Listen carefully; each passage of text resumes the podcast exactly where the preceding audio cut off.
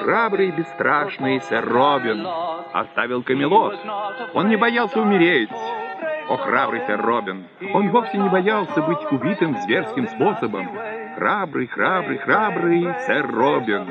Он ни капли не боялся быть стертым в порошок. Или чтобы ему выкололи глаза и сломали локти, и разбили коленные чашечки, а тело бы сожгли. О, храбрый сэр Робин! Ну, довольно музыки, парни. Похоже, нас ждет грязная работенка.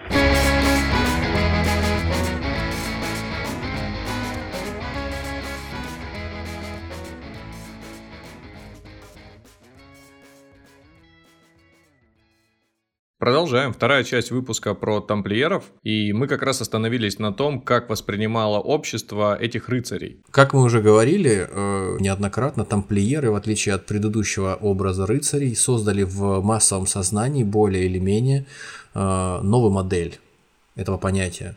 Что такое рыцарь теперь с того момента, как они существуют? Это благочестие, обеты бедности, целомудрие, покорность воли старших, стремление защищать невинных, война против неверных. И интересно, что в историях о рыцарях круглого стола, например, небезызвестных, любимых нами, про короля Артура и сэра Гевейна, сэра Ланселота и прочих товарищей образца например, 13 века, наиболее благочестивый и целомудренный рыцарь, святой сэр Галахад, Э, носил белый щит с красным крестом. Если мы раньше об этом не упоминали, то теперь стоит упомянуть, что э, красный крест на белом фоне – это символ э, рыцарей храма, которые получали не кто попало, не все подряд, а только непосредственно рыцари, которые ведут войну на фронтах борьбы с неверными скажем так. То есть все остальные, человек, который... Все остальные носили серую или коричневую одежду. А, то есть сотрудник казначейства с, красно, с красным крестом на белом фоне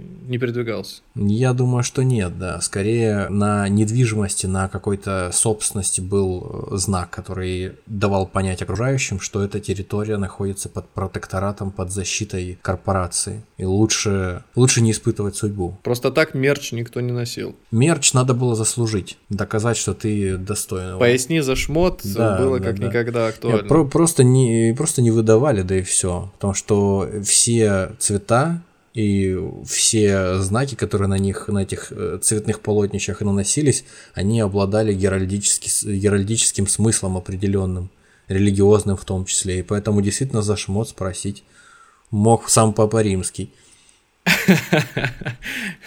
За кого а, топишь? спросил он. Никита Иванович, а Грааль-то где? Сейчас и про Грааль коснемся немножко Грааля. Вообще Грааль сам по себе это чаша или же камень. По-разному это все дело преподносится. Практически одно и то же. Да. Грааль представляет собой, на, на первый взгляд, чашу, сделанную Если из, драгоц... отойти, из драгоценных, да, да, да, да, да. Э, дра... из драгоценных материалов сделанную чашу, в которую по легенде Иосиф Аримофейский, э, знатный э, еврей, который потом после снятия Христа с э, креста предоставил ему сделанную для него самого гробницу, для того, чтобы его там уложить, похоронить. Он же до того, за три дня, собрал кровь из раны, которую ему нанес Лангин своим копьем, и, э, э, э, собственно, наполнил кровью сосуд. В результате чего, опять же, по легенде, сосуд приобрел волшебные чудодейственные свойства, позволял лечить от всех болезней и продлевать жизнь. Существовал ли Грааль, или это была только выдумка, до сих пор неизвестно, но что мы можем об этом сказать в контексте храмовников? Тамплиеры вместе с остальными рыцарями, которые в очередной раз отправились в крестовый поход в начале 13 века, попали в Константинополь. В Константинополе проживали, как известно, тоже христиане, но это не остановило вроде как выдвинувшихся изначально на войну с мусульманами рыцарей от э, захвата Константинополя, разграбления его и э, дальнейшего основания там своего собственного государства, которое просуществовало до новой реставрации э, Византийской империи и возврата Константинополя порядка 60 лет. В общем, Константинополь изначально, как Царьград, иными словами, как один из самых богатейших городов своего времени, по крайней мере уж того точно времени, о котором мы сейчас говорим, он считался по праву местом, где хранилось очень много богатств различных, в том числе христианские святыни, бесценные самые важные, как крест Христов, как копье Лангина, уже упомянутое, которым был э, добит Иисус Христос, как э, плащаница, которой обернули э, Христа, терновый венец его, а также вот этот самый Святой Грааль. Якобы все это хранилось в Константинополе, и после того, как Константинополь был захвачен и разграблен крестоносцами, в том числе и тамплиерами, можно предположить, что все эти доб...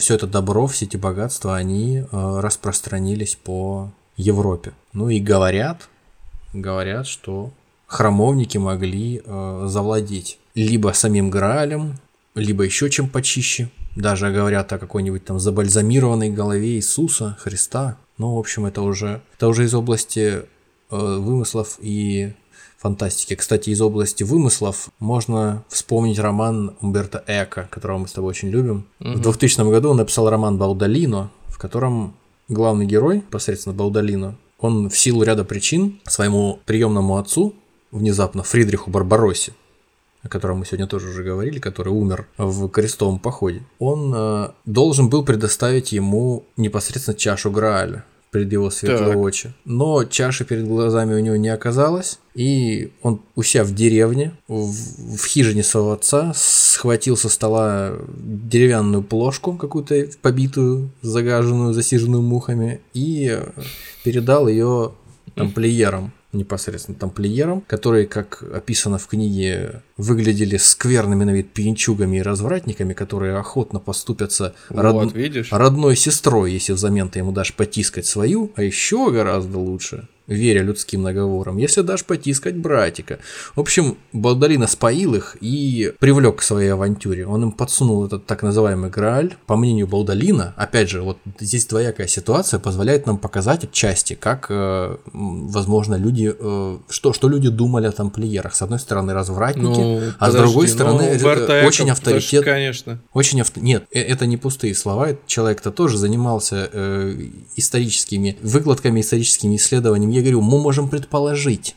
Mm, можем хорошо. предположить, что с одной стороны за ними э, есть такая репутация э, негодяев и развратников, а с другой стороны есть некое доверие определенное к корпорации, к их. Они друг с другом могут взаим взаимосвязанными быть и могут не противоречить просто как минимум друг другу. Ну, это общем, как судить о, о компании по действиям отдельного сотрудника. Ну, можно так сказать, да. В общем, одним словом, тем не менее, так и делали. В общем, этот товарищ Баудалина передал тамплиерам э, свою чашку, которая попала в результате по адресу к его отцу Фридриху Барбароссе, и удостоверившись, что ему принесли такие серьезные ребята чашку, он, он согласился. Да, действительно, подумал он, это не что иное, как вот ча чаша Грааля. А на этом больше мне про Грааль вам добавить нечего. Я уверен, что еще с выпуска теории заговоров что ты непростой такой фантик. Этот парень не так прост, как кажется. За тобой нужно несколько лет следить, чтобы хотя бы какие-то догадки начать строить. Пока. Но ты уже начал. Ты уже начал. Я чувствую. Ну, я уже и про Грааль все понял. Как да. ваша молодость-то откуда? Живете уже какую сотню лет? Интересный момент. Э, это взаимное проникновение культур европейских и э, европейцев и э, ближневосточных культур. То есть, учитывая, что Крестовые походы происходили с переменным успехом, а также зная, что после первого крестового похода на территории Палестины, э, Сирии и нынешнего Израиля возникли на долгое время европейские государства, европейские крестоносцы, по большей части знатные люди, которые там жили, им просто приходилось мириться со многими вещами, с которыми первые воины э, Христа, пришедшие э, отвоевывать гроб Господень у неверных, они бы просто не, не то чтобы не смогли смириться, они в обморок от этого, попадали, потому что их э, наследники уже через сотню лет, уже в 13 веке, ходили одетыми как мусульмане, как говорят короли тогдашних, э, тогдашнего Иерусалимского королевства, там Балдуин, король Иерусалимский, имел армянскую жену, а также ходил в восточном кафтане. Ну что, живешь да, так долго да, в, в да. этой среде, что каф, ел, си, ел сидя на ковре, да. То есть это, это, конечно, ужасно. Есть сидя на ковре. Слушай, кошмар. а представители того времени европейские, они, я так понимаю, не самые культурные были вообще. Ну ведь да, ведь темные века. Не, насчет гигиены это, конечно, враки, потому что существовало.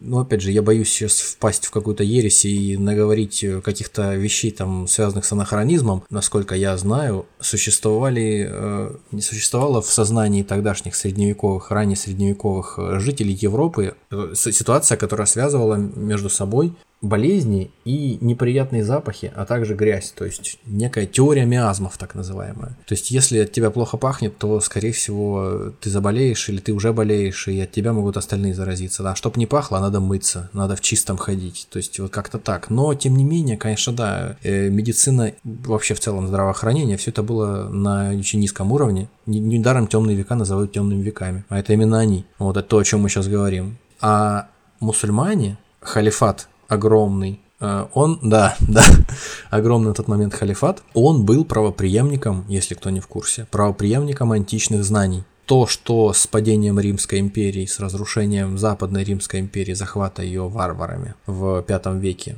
было утрачено европейцами, то есть вся наука, искусство, философия, это было в некотором роде воспринято, впитано, переработано э, мусульманами. За счет этого их культура при столкновении с э, европейцами. Естественно, она выглядела, и их наука, все это, естественно, гораздо выглядело, э, выглядело гораздо более выгодно. Это, естественно, люди, э, тамплиеры и вообще в целом рыцари-крестоносцы были, может быть, и грубоватые, но отнюдь не глупые, и белое от черного не отличить могли. Поэтому, когда они увидели это все, это изобилие. Так, это... а когда они увидели, как живут мусульмане, да, вера да. пошатнулась. Они, они просто после этого через какое-то время уже перестали пользоваться услугами своих врачей, которые там кроме кровопускания ничего не умели, и постановки пьявок на всякие места. Они никогда не видели, живя в, условно на северных э, территориях относительно Ближнего Востока, они никогда не видели зимой свежих овощей, фруктов, э, и особенно таких, которые были на территории Святой Земли, весь этот инжир, лимоны, оливки, персики. Ш Шербет. Я сейчас вспомнил фильм, который ты мне как-то порекомендовал, называется «Фаворитка». Да. И там был такой эпизод, э, когда одна из главных героинь говорит, вы идите, решайте свои вопросы, а мне сейчас моя служанка принесет э, манго. Я, честно говоря, даже не знаю, что это такое. Я буду наслаждаться.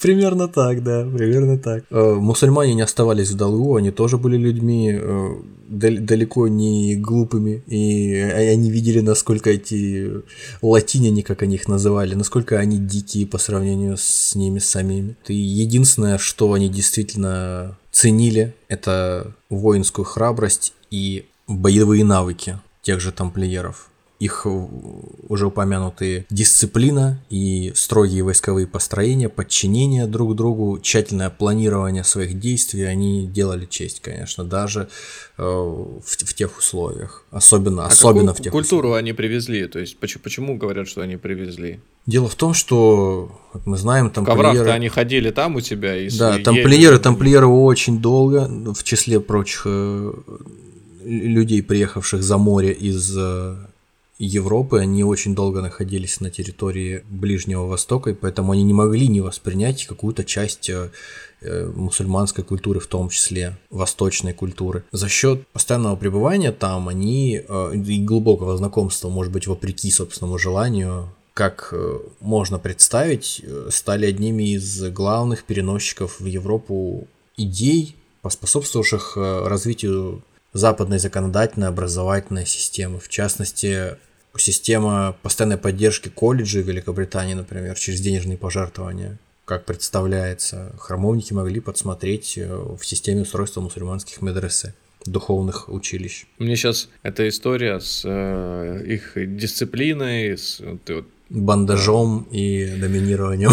Да, да, да, да. Про их э, ну, отличительные характеристики на поле битвы мне почему-то представились, э, представился французский легион. То есть иностранный, иностранный легион, легион, да, да, похоже. Я не знаю, а набирали ли в, в не в легионеры, набирали ли в орден кого попало, потому что иностранный французский легион, он все-таки французский или как он, без разницы, короче, но иностранный французский легион для меня воспринимается все-таки как некое место, куда военное... любой может прийти, да? Да, и как какой-нибудь Жан-Клод Ван Дам, сбегая просто от прошлой жизни, может Это такое место, оказаться. в которое даже Жан-Клода Ван Дамма могут принять. То есть, сами понимаете, да, что, это да. может, что это может быть, да, за место вообще. Вот. А у тамплиеров э, было что-то подобное? Здесь есть, есть что сказать. Э, обстоятельства, требовавшие участия рыцарства во множестве христианских там, предприятий э, от помощи испанцам в отвоевании своих земель от захвативших их в свое время арабов, до отвоевания непосредственно гроба Господня, ради которого производились крестовые походы изначально э, создавались. В, в общем, все это вело к э, послаблениям, многочисленным послаблениям, к э, требованиям отбора новых братьев, просто потому что людей банально не хватало храмовников, тех именно, которые занимались войной, боевого э, подразделения, боевой части э, ордена тамплиеров, их никогда не было много. Они были дисциплинированные, отличные воины, верные своим идеалам по большей части, но их никогда не было очень много, и поэтому просто нужны были люди. Приходилось идти на компромиссы, на сделки со собственной совестью. Ну да, святых людей, э, таких без, без греха, конечно, найти еще и солдаты, да, из хоро- хороших солдат и при этом ничем не себя не запятнавших было нелегко, да. То есть сначала, например, отлученных церкви, отлученных от церкви, точнее, э, рыцарей изначально э, прям вот по уставу запрещено было набирать в тамплиеры потому что это просто вот ни в какие ворота не лезло. Но постепенно, постепенно это вообще в сам устав вошло, потому что ну вот именно, именно так приходилось Именно такие люди нам и нужны. Да, именно такие люди нам и нужны, именно так приходилось поступать. Вот, например, есть такая, есть такой, ну, полу анекдот исторический, полу, может быть, верная история о том, что рыцари, убившие британского кентерберийского епископа Томаса Беккета в качестве наказания за содеянное были приговорены к тому, чтобы 14 лет прослужить в составе тамплиеров. Ну, как-то вот так. Слушай, ну вот э, чем больше ты рассказываешь о тамплиерах, о, о тамплиерах, тем меньше мне верится, что они прекратили свое существование. Как же все-таки э, случилось, что наступал, может быть, какие-то есть предпосылки к закату этой корпорации, будем так и называть? Как мы уже говорили, очень много людей завидовали тамплиерам. Завидовали им не только, конечно, завидовали, но и видели какие-то безусловные недостатки ордена, потому что когда орден начинал существовать, это было нечто совсем иное по сравнению с тем, чем он стал к концу 12-го, началу 13 века. А самое, э, самое главное, что у людей появилось очень много денег. Они, то в смысле деньги, они, естественно, никого не делают лучше, если они сопряжены еще и с с большой властью. То есть большая власть и большие деньги, ну это такие э, вещи, которые, которыми тяжело пройти испытания большинству людей, не превратившись во что-то такое испорченное. Так что будем считать, что подозрения и всевозможные обвинения против тамплиеров э, ближе к, к закату, ближе к концу э, 13 века, они, они так распо- распределяются в пропорции 50 на 50. Так или иначе, отчасти критику тамплиеров оправдывала, то есть не то, что оправдывала, а опровергала то, что говорили обычные рыцари, не состоящие в орденах, в орденах которые приезжали из Святой Земли, которые действительно видели, как воюют тамплиеры, как они самоотверженно кладут себя, своей жизни, свою силу, свое умение на алтарь этой борьбы бесконечной. Поэтому все, все эти наветы на них и отповеди против этих наветов, они происходили более или менее с переменным успехом. Все продолжалось более-менее вот так то, то лучше, то хуже в отношении их репутации, всевозможные скандалы, слухи, расследования, до того момента, пока не воцарился на французском престоле. Почему нам важна Франция? Потому что мы напоминаем, э, это французский орден, организованный французскими рыцарями. На французский престол взошел Филипп IV, прозванный красивым. Ты, ты, если бы ты меня спросил, какое у него было прозвище, я бы его тоже назвал красивым. Филипп Все красивые. Почему-то так сложилось как-то стереотипно. Я запомнил только одного ну, Филиппа Красивого Вспомним хотя бы Филиппа Киркорова. Ну, почему бы его назвать красивым, конечно. Я прям, значит, я ждал, ты говоришь, Филипп, у меня в четвертый, я сразу красивый. Филипп Кирко красивый. Сказал бы ты пятый, третий Филипп, неважно, первый, я все равно сказал красивый. Киркоров сказал бы, тоже сказал бы красиво. Да, Филипп IV, Филипп IV Киркоров. Ты вот про французов говорил, угу. вернее, как ты, ты вот сослался на то, что это французский орден. И у меня в голове такая мысль проигралась о влиянии Франции, которое, возможно, распространилось с тех пор по всей Европе.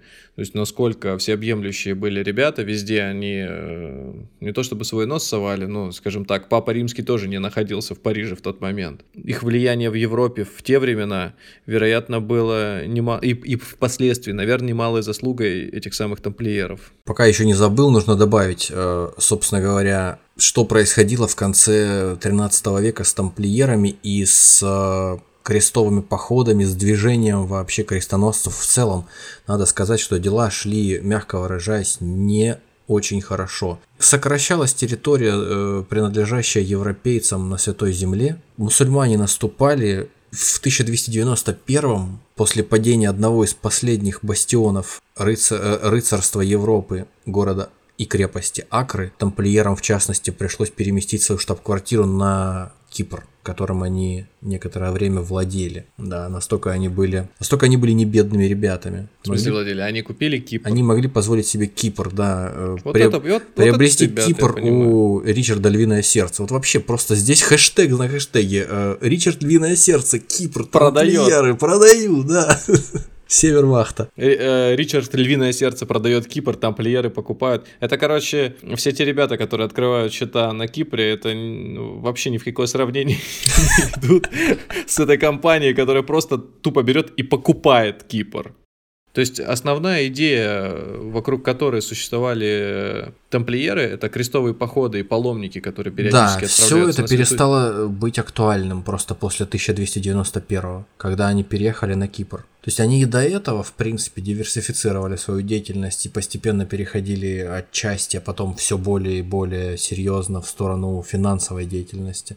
Но тем не менее, вот после этого события, после падения Акры, уже э, нельзя было говорить о тамплиерах как о тех людях, которые, на которых основывается, на которых зиждется защита гроба Господня от э, неверных, защита паломников. Все это уже не соответствовало действительности. Ну, короче, сильнейший репутационный, ну, как это? Скандал. Вот. Да. То, есть, то есть произошел серьезный удар по репутации, казалось бы, вот, основное, ради чего вы существуете, о чем всегда толдычите каждому. И без да? чего, зачем вы нужны, непонятно. Без, без, без всего этого, ради чего вы существовали, вы уже, вот оказавшись такими жирными котами теперь, вы оказываетесь вообще под э, пристальным вниманием всех тех, кто против вас э, и раньше, скажем так, какие-то нехорошие мысли имел. То есть это только... Ну тут да, самое, тут самое время выступить каким-нибудь завистником и начать подливать масло в огонь, чтобы от, отщипывать какие-то кусочки, да, может быть, на самых да. удаленных территориях себе. Да. Мы вернемся к нашему другу Филиппу Красивому, французскому. Филипп Красивый, он был такой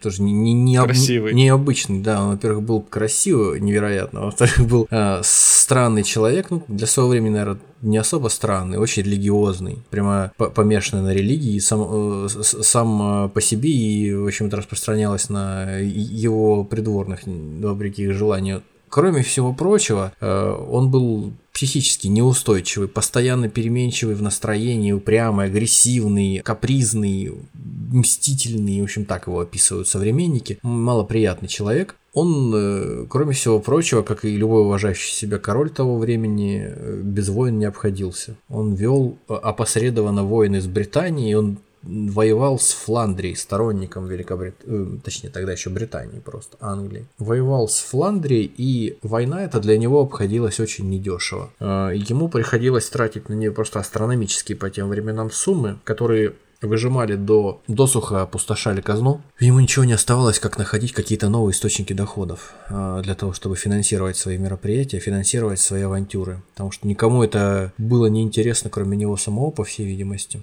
что он, что он делал, откуда он брал деньги. Ну, это просто вот любопытно узнать, потому что если мы хотим понять, что за человек Филипп Красивый, который, внимание, спойлеры, э, стал человеком разрушу, раз, разрушившим, да, разрушившим орден тамплиеров. Уже вот скоро mm-hmm. об этом мы заговорим, да. Эти большие расходы он э, попытался компенсировать за счет еврейских ростовщиков и купцов из Ломбардии, которые... Ну, были... не обошлось. Конечно, Не обошлось. Конечно. Разрушился такой орден, не обошлось. Конечно, которые были им тоже выжаты до предела и, и, и выпотрошены. Этого, опять же, не хватило для удовлетворения потребностей э, мероприятий, проводимых э, Филиппом. Повысились пошлины налоги с городов. Города тоже особо были не, не слишком довольны этим всем. Приходилось силой выбивать то, что король хотел с них взять. Далее в ход пошел план по хитроумному снижению содержания драгоценных металлов в национальной валюте. Все это закончилось потерей покупательной способности денег. Это не могло не сказаться на доходах э, граждан королевства. В частности, это привело к тому, что начались бунты в столице. Между прочим, во время этих бунтов Филипп скрывался в замке тамплиеров в Тампле, в Париже. Mm. Я так понимаю, на фоне этих событий, когда заканчиваются деньги, ты так смотришь, что рядом у тебя есть организация, которая, ну, скажем так, жирует. Ну, как бы он фоне. у нее и раньше занимал, да. Да, что-то так подумалось, может, ну его занимать, может быть, сразу оттуда так вот лапой, как медведь, мед из улья, прям начать черпать. Может быть, на этом фоне началось, или я да, можно, забегаю вперед? Можно и так сказать, да. Тамплиеры — это жирные коты, у которых очень много денег, очень много недвижимости, у которых очень большая власть. Но власть никого сейчас не интересует, интересуют финансовые возможности. И подчиняются они, что бы ты с ними не, не захотел делать, они их так не выпотрошишь, как уже упомянутых ломбардских купцов и ростовщиков евреев, потому что они все-таки французы, как минимум, по большей части и плюс к тому они подчиняются папе, папе римскому. А они не находятся в непосредственной юрисдикции короля Франции, поэтому с ними так просто не разобраться. А, надо сказать, что французский король был в натянутых отношениях с э, папой римским, Бонифацием VIII, в начале XIV века. До, те, до такой степени тяжело происходили их взаимоотношения, что папа в определенный момент, папа Бонифаций в определенный момент э, решил отлучить Филиппа от церкви за, за то, что Филипп каким-то образом не, не по чести поступил с э, местными священниками. Кого-то взял под, под стражу, кого-то посадил, обвинил в ересе. В общем, папа начал процедуру, начал собирать документы на, на отлучение от церкви э, Филиппа. Папа находился, как ему и положено, в Италии. У, у папы на пороге появились э, французские солдаты в определенный вот момент. Вот. Неожиданно, да. Никто не ожидает испанскую инквизицию. У папы на пороге появились французские солдаты, и Никто точно не может сказать, э, было ли это или нет, но устойчивая такая молва свидетельствует о том, что папе даже дали по лицу. Здесь нельзя, извините за офф здесь нельзя не вспомнить э, замечательный сериал «Бригада», в котором в определенный момент одному из главных героев, Саше Белому, тоже дают по лицу его друзья, в ответ на, на что он саркастически замечает «Ай-яй-яй, папу по лицу». В общем, а Пап... как, ну это же не может остаться безнаказанно такой э, Папе жест. дали по лицу, да. Горожанам не понравилось, что ворвались к э, святому понтифику и устраивают у него какое-то бесчинство. Там, в общем, народ э, взбунтовался, каким-то образом выпроводил там этих товарищей, отбил, отбил папу, но папа пал духом от позора, за мог и не прошло и месяца, как он умер. Новый папа, новый папа был французом. И э, базироваться он стал не в Риме, потому как, будучи французом и помня э, судьбу своего предшественника, он, он понимал, что в случае чего его дни сочтены, он решил перенести свою резиденцию, ну как решил, он счел, что так будет правильнее. Он перенес свою резиденцию на юг Франции в Авиньон. Так началось э, так называемое авиньонское пленение римских пап, которое продолжалось аж до 1377 в течение без малого 70 лет. То есть это вот с э, Филиппа IV началась история? Это да, эта история началась с того момента, как Филипп IV поссорился с Бонифацием. Бонифаций был, ну не скажем, не скажем, он, он умер, да, он умер. И на его место пришел Климент V, более сговорчивый Но... за счет определенных причин. По, вспоминая наше рассуждение некой мнительности о э, работе нашего мозга, я рискну предположить, что, наверное, это было интересно и выгодно французскому королю, и уж тем более, когда Папа Римский не где бы, где бы то там за 3-9 земель живет, а прямо вот у него, что называется, из окон его собственного замка по, видно. По, ну не так, конечно, но в любом случае на территории той, конечно, той ну, страны, то которая, да, которая ему подчиняется. Ну я опять же говорю, я склоняюсь к тому, что это не просто так. Ну конечно, конечно, да.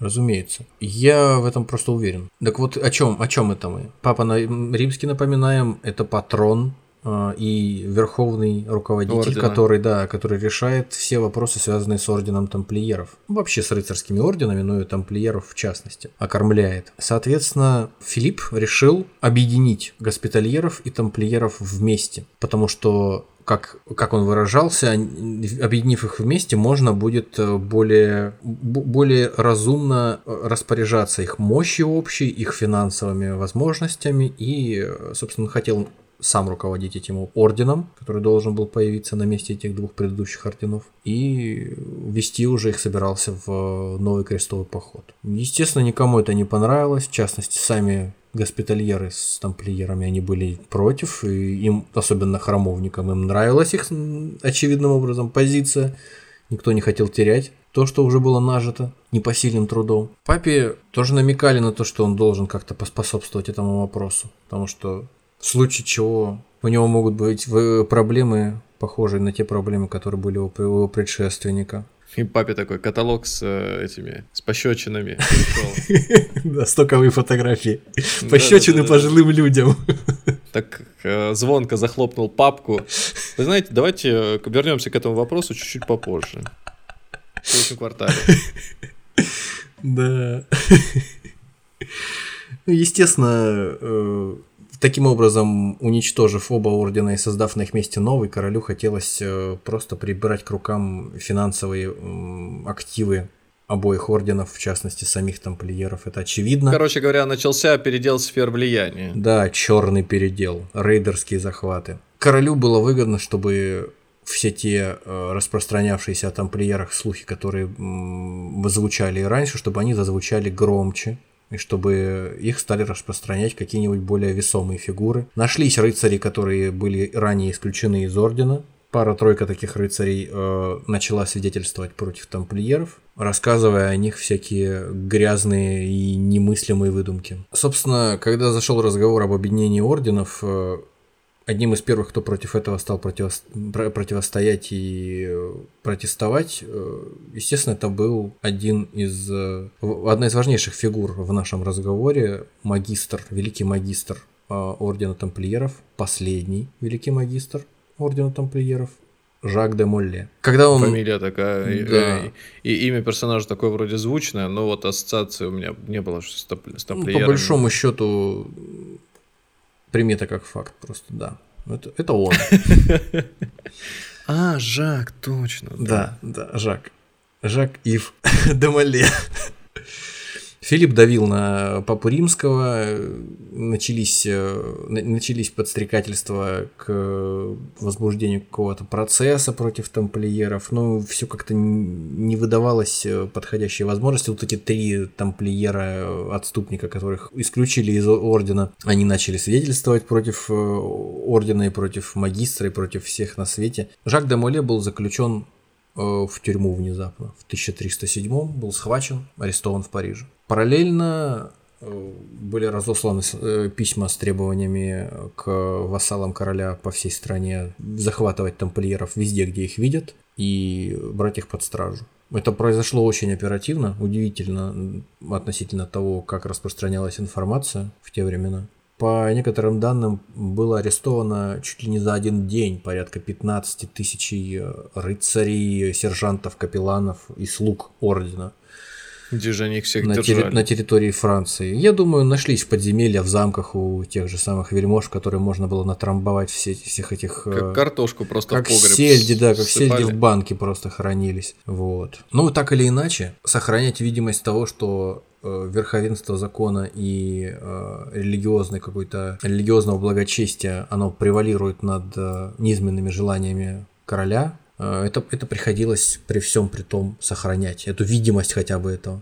При всем при том, несмотря на то, на то, что мы понимаем его очевидную мотивацию, прибрать к рукам деньги и всю собственность тамплиеров, ему пришлось прикрываться э, какими-то благовидными предлогами. Пришлось прикрываться... Ну понятно, он, он нанял ребят, которые тем, дали да. показания порочащие Пришлось прикрываться тем, он... что да, это люди, э, которые не заслуживают доброго слова, их нужно судить, потому что он же христианнейший монарх, он защитник веры, и ну, а Папа Римский у него показ... живет под боком. Ну надо, надо. Ну, За... да. Позор просто иначе. Получается, что они взяли предводителя, Жака де Мале. Наверное, суд какой-то состоялся же. Что они с ним сделали? До суда э, тамплиеров тщательно пытали, как и положено в некотором роде, в зачаточной степени, э, инквизиция существовала еще с тех пор. После так называемых альбегойских войн, это еще отдельная история, связанных с э, борьбой против еретиков на территории Европы, к этому моменту, к моменту суда над тамплиерами уже существовало некоторое подобие инквизиции. В общем, ребята уже разбирались в том, как выбивать показания, необходимые для суда. В общем, людей подвергли всевозможным зверским пыткам, жгли огнем, ломали на дыбе, и в результате, в результате они сознались во всем. А в чем же они сознались? В том числе и Жак де Мале, несмотря на свою простодушность э, и, в общем, анахронизм. Он выглядел как рыцарь 200-летней давности. Слишком честный, слишком простой для своего времени и слишком наивный, пожалуй. Который, кстати говоря, не умел ни читать, ни писать. Это ему очень помогло в защите своего ордена а, от нападков в суде. Да, нападок точнее. В общем, в чем же признались рыцари, тамплиеры? И в чем же их обвиняли, собственно? Не безинтересные вещи, я вам скажу. Королевские прокуроры выяснили, выяснили, что орден состоял ни много ни мало на службе у самого дьявола, судя по тому, что, что, что они узнали. Да. А почему именно у самого дьявола? Ну, судите сами. У каждого вновь прибывшего в орден каждого вновь прибывшего в орден заставляли признавать Христа лжепророком, ну якобы, конечно, а также плевать или мочиться на распятие, чтобы отречься публично от э, веры. Затем следовало поцеловать принимающего клятву рыцаря в разные интересные места, такие как губы, пупок, ягодицы, ну и прочее, и прочее. После этого не только дозволялось, но более того, даже всячески, как выбито было под пытками, приветствовалось вступление в очень близкие отношения с братьями-рыцарями. Потому что, как говорили принимающие в орден рыцари неофитам, вновь прибывшим, это у нас вообще не грех.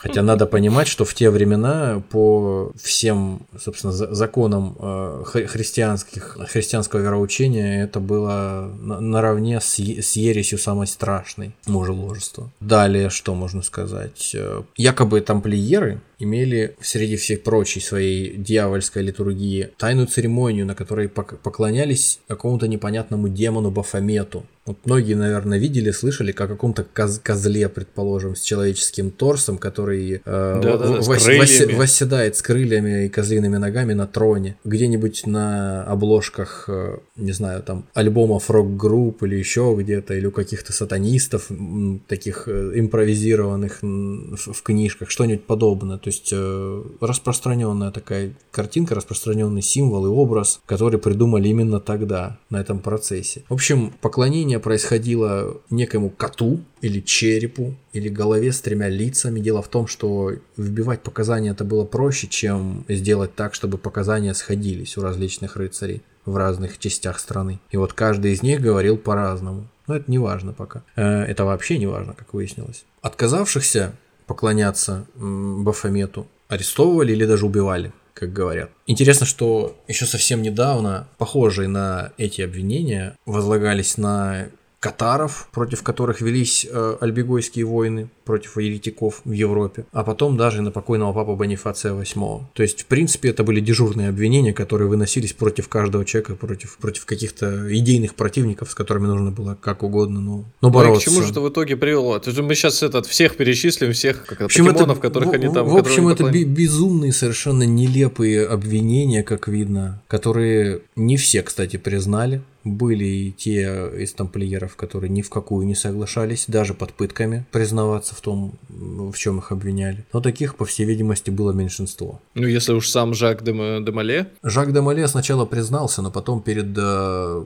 собранием э, церковного суда он э, показал, оголил свои раны, показал э, следы пыток и поверг всех в шок, потому что они поняли, естественно, что все выбивалось под пытками. Ну, как поняли, возможно, они и так все знали. Выбивалось все под пытками. Вот. Знали тоже у каждого журнальчик на столе с пощечиной. Да, да, да, да, да. Каждый заглядывает в него и помнит о том, что Календарь пощечина на каждый месяц. Новая пощечина каждый месяц. Так а к чему это все привело? Это привело все к тому, что... Э, а то я думал, сейчас вы еще там спросите, вот там бабку допросили. Первоначальные, обвинения, первоначальные обвинения были отметены. Но я думаю, что Судьи единогласно согласились э, с приговором, что ему прописали. Наверное же вернуться в орден и переосмыслить все, что произошло. В общем, несмотря на все возможные а, отговорки тамплиеров, надо сказать тоже, что если человек сначала признавался в ересе, а потом от нее отказывался, то это ничем хорошим для него не могло закончиться, потому что он тогда считался упорствующим в своей ереси грешником, которого следовало сжечь на костре. Тем не менее, процесс отложили, и практически еще около шести лет, в частности, сам Жак де Мале томился в темнице и дожидался когда все это дело закончится, к чему-то придет. Как он там не помер 6 лет те Он был старым вообще. человеком, и к моменту, когда его все-таки вытащили из этой темницы уже в 1312-м, он уже был 70-летним стариком, как и те люди, которые с ним вместе сидели. Еще, еще трое рыцарей, братьев-рыцарей высокого ранга. Что долго рассказывать, э, несмотря ни на что, никакие отговорки тамплиеров, никакие попытки их себя оправдать на различных судах не убедили ни сами суды, ни, естественно, Филиппа IV, который решил сделать то, что он наметил во что бы то ни стало, в том, что они невиновны. В результате Папа Римский вынес решение расформировать орден. Он издал специальный церковный закон, как мы знаем, называется, называется церковный закон, издаваемый Папой Римским буллами. Вот такую буллу, в которой за счет обвинений, выступающих против, поступающих против храмовников в огромном количестве, он повелевает распустить орден, потому что дурная репутация тамплиеров настолько, настолько испорчена, что ее ничем не поправить. И более того, в дальнейшем он запрещал принимать в этот орден, быть принятым в него кому бы то ни было, носить его символику под страхом Короче, серьезных наказаний. Отказался от проекта, признал. Да, да. Жак Дамале почувствовал, что его предали, принялся снова отрицать э, все возможные э, обвинения, когда его после оглашения этой буллы э, обрадовали помилованием и заменой смертной казни на пожизненное заключение. Ну, не слишком-то радужная перспектива для 70-летнего человека, уже 6 лет просидевшего в тюрьме. А это, я думаю, не, не такая тюрьма, в которой сидит Андреас Брейвик, а чуть похуже рангом. В общем, его, как не раскаявшегося грешника, вместе с его, вместе с его товарищем, командором Нормандии, нормандского подразделения тамплиеров, э, в 1313 году сожгли на костре. На, на, мали, на маленьком острове.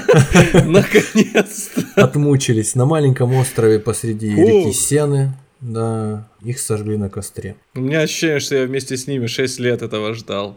Существует э, в этом контексте несколько таких своего рода мистификаций, которые создали тот флер таинственности и интереса к ордену, существующего до сих пор. Во-первых, когда Тампль, парижский Тампль, освобожден был от тамплиеров и в него король отправил своих товарищей, своих подчиненных для того, чтобы завладеть наконец-то драгоценностями и золотом, которые, как он думал, там хранились. Оказалось, что кладовые пусты, и ничего там нет. То есть есть некое, э, есть некое э, предположение, что часть тамплиеров ну, опять же, оно не лишено смысла, то есть не везде, э, прямо скажем, не везде, после того, как начались процессы над тамплиерами, во Франции не везде в Европе происходило все одинаково. Конечно, королям под эту лавочку очень хотелось заработать себе денег и а, отобрать какое-то имущество, но у тамплиеров, но тем не менее, даже когда орден перестал существовать, бывшие тамплиеры в силу каких-то договоренностей или какого-то законодательства местного, они получали достаточно солидные пенсии зачастую, на которые они могли, э, если не шиковать, то прилично жить жить. От случая к случаю это, конечно, сумма разнилась. Так как они могли жить, если То есть, до этого каждого тамплиера нужно было схватить? Ну, и... надо понимать, что суд так и не закончился осуждением тамплиеров. А-а-а. Тамплиерский орден Орден рыцарей храма его расформировали, потому что против него имеются некие обвинения, которые, как выяснилось, тяжело опровергнуть или доказать, но тем не менее из-за того, что репутация ордена подмочена, орден лучше расформировать бывшие тамплиеры, после того, как их имущество конфисковали, тем не менее, они не считались людьми, которые там, представляют собой исчадие ада, и поэтому им платили пенсию. Те, кто конфисковал у них имущество, и на чьей территории они находились, как я понимаю, в момент Ну, я думаю, так прям уж так уж прям уж ничего и не нашли. Скорее всего, имущество, прям, наверное, особняки какие-то, ну, то есть земли забирали. Зем, земли и э, монастыри, и какие-то крепости, это да, действительно. Но когда начали, скажем так, сверять наговоры, звучавшие против тамплиеров, обвинения в роскоши и все прочее, судя по обстановке помещений и всевозможных крепостей, которые перешли в ведение европейских монархов от тамплиеров, ничего подобного сказать нельзя было. Никакой роскоши там никто не нашел. То есть это были обычные, ну это, конечно, были не монашеские кельи, но тем не менее это были совершенно а, обычные а, комнаты, обычные, обычное убранство, никаких сверхъестественных вещей. Такие скромные лофты. Там не было крана с черной кровой. Да. да, да, да, да. С панорамным остеклением, с, выход, с выходом на живописные леса. Да. Кроме того, что мы только что помянули, кроме пропавших сокровищ тамплиеров, которые были они или не были, но тем не менее где-то должны были аккумулироваться из всей этой их огромной недвижимости финансовой империи. Отчасти, как говорят, они могли быть оставшимися тамплиерами перевезены в Ши... Э, Оставшие, э, отчасти эти богатства могли оставшимися тамплиерами, сбежавшими из Франции удачно, но быть перевезены э, на кораблях в Шотландию, потому что там правил Роберт Брюс, отлученная церковь король. Mm-hmm. На его территории не действовали церковные законы, потому что сам король отлучен от церкви, поэтому ему наплевать на это все. Мало того, к тамплиерам довольно хорошо относились, потому что они сами себя вели достаточно здорово в различных, на различных территориях, они там кормили бедных, спасали э, людей от различных проблем. М- мало кто, кроме французов, прямо так жаждал резать их на части. Вот и поэтому, возможно, да, драгоценности, финансовые ресурсы тамплиеров куда-то и делись, но никто не знает куда. Кроме того, самое главное, самая главная мистификация – это полумифическая такая история о том, как Жак де Мале уже на костре предал папу Климента V, а также короля Филиппа IV, тех, кто был причастен к разгрому тамплиеров, проклятию. Проклял их э, род до десятого колена. Сказал, я ваш род проклинал. До десятого колена. Ну, это серьезно. Да, да. За это его надо было После с костра... такого это... не, не За это его с костра надо было стащить, еще морды ему набить. А потом сжечь. Я твой рот проклинаю в ответ, набить и снова на костер кинуть. Да. За словами следи за своими, да? Ты мужчина, оставайся. Ну, жжем мы тебя, так что теперь? Ну, так или иначе, было это или не было проклятие, имело оно место или ну, нет. Ну, это, конечно, такая мистификация. Ну, а что здесь такого? Однако же, да, однако же. Уже буквально через пару недель после того, как это проклятие, бывшее или не бывшее в действительности, якобы имело место, папа Климент V умер внезапно. Как говорят, от поноса. Кровавого, от, от, от кровавого, конечно. Если уж умирать от поноса, то от кровавого. Ну, конечно. Иначе не имеет смысла. Если от, от обычного, то это как надо было да. От заморских фруктов. Ну Слушай, и, соответственно, но... сразу э, умирает Климент V, а буквально это было весной, насколько я помню, а в ноябре умирает на охоте Филипп Красивый. Есть, такая, есть такая картинка красивая из какой-то э, старой книги, очевидно, которую я видел, когда готовился к разговору, где Филипп Красивый в красивой короне э, угу. лежит на земле, сверху его топчет красивый кабанчик. Красиво лежит. Да, он там похож на Роберта Баратеона. И вообще ситуация а, похожа того... на ситуацию с Робертом Баратеоном. Того тоже кабанчик. Который, да, погиб от кабанчика. Под, боднул. Да. Вот, и Но соответственно, с, соответственно... С кортиком надо было на него Надо идти. было кортиком запороть, да, по всей видимости. Самое интересное, что родственники, сыновья Филиппа действительно под странным обстоятельством, по странному стечению обстоятельств тоже в течение последующих 14 лет умирали. Есть серия произведений французского автора Мориса Дрюона, которая называется «Проклятые короли». Вот это вот о них непосредственно. Потому что действительно за 14 лет... По Европе прокатилась серия не связанных между собой смертей высокопоставленных чиновников.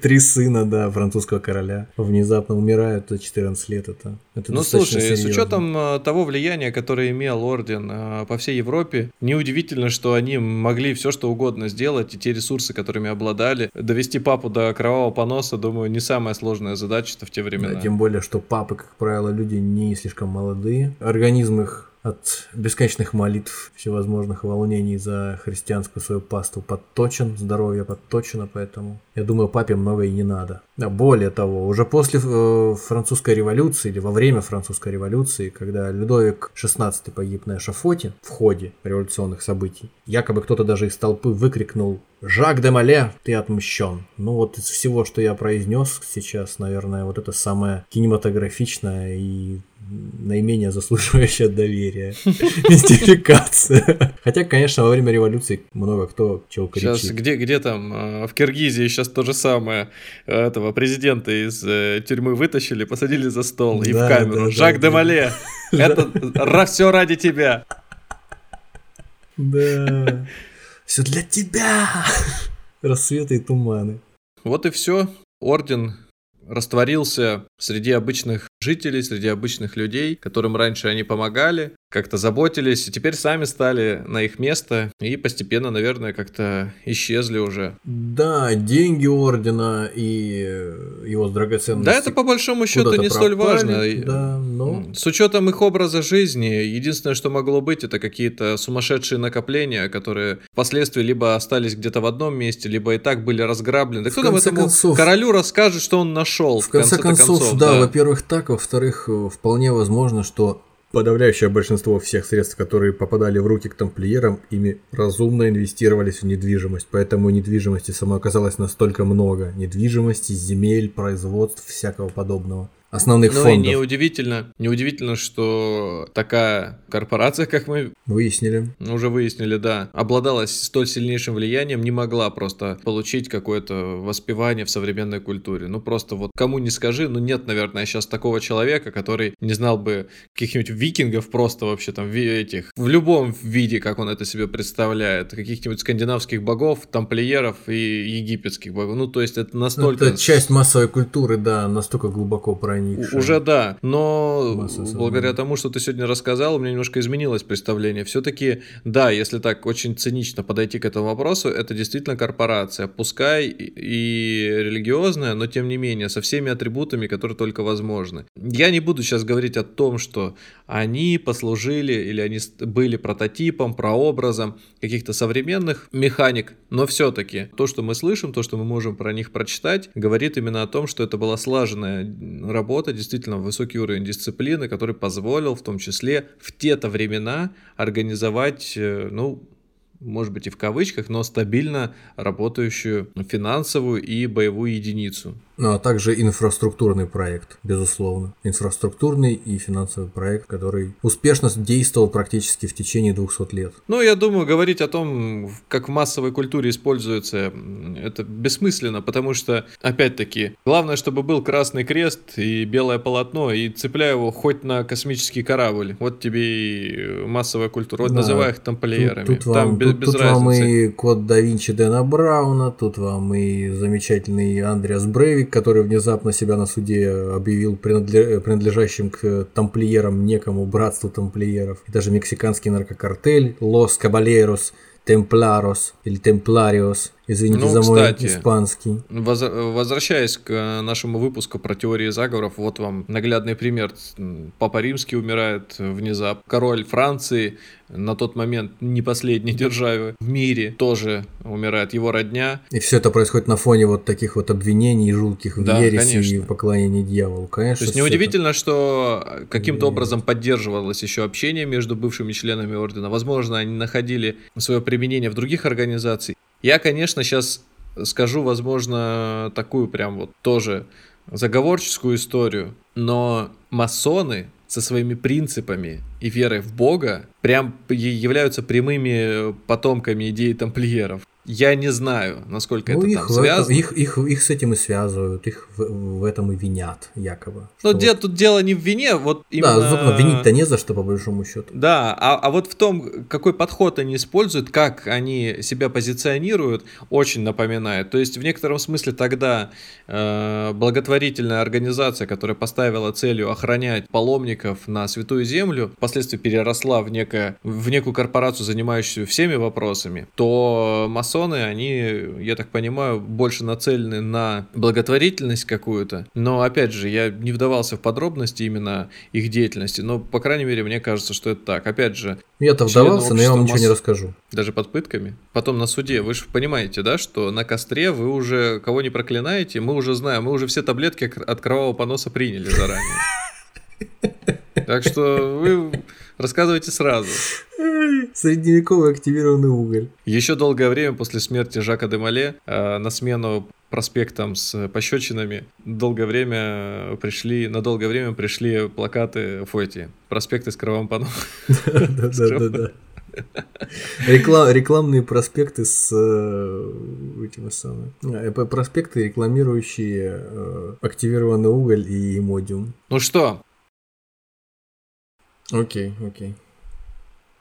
Как мне кажется, выпуск получился довольно интересным. Прямыми наследниками тамплиеров, не в современной, в недавней, скажем так, истории являются э, небезызвестные компании. Голландская, Ост-Индская, британская, ну уж как минимум продолжателями их финансовых традиций. В первую очередь, да, финансовые традиции и той самой частной военной А также наследниками которая... их э, влияния, их гегемонии на территории такой большой. Если первая компания какие-то имела принципы человеколюбия, какая, какие-то гумани- гуманистические, да, то да, здесь да. Думали, думали чисто, чистая прибыль, никакого компромисса с совестью, все по полной программе нацелено на получение дохода любым путем. Меркантилизм во все поля. Да, я думаю, мы еще об этом поговорим. Обязательно. Спасибо большое, что слушали нас. Оставляйте свои отзывы, пишите комментарии, мы с радостью на все будем отвечать. А на этом все. До новых встреч. Всем пока. Пока.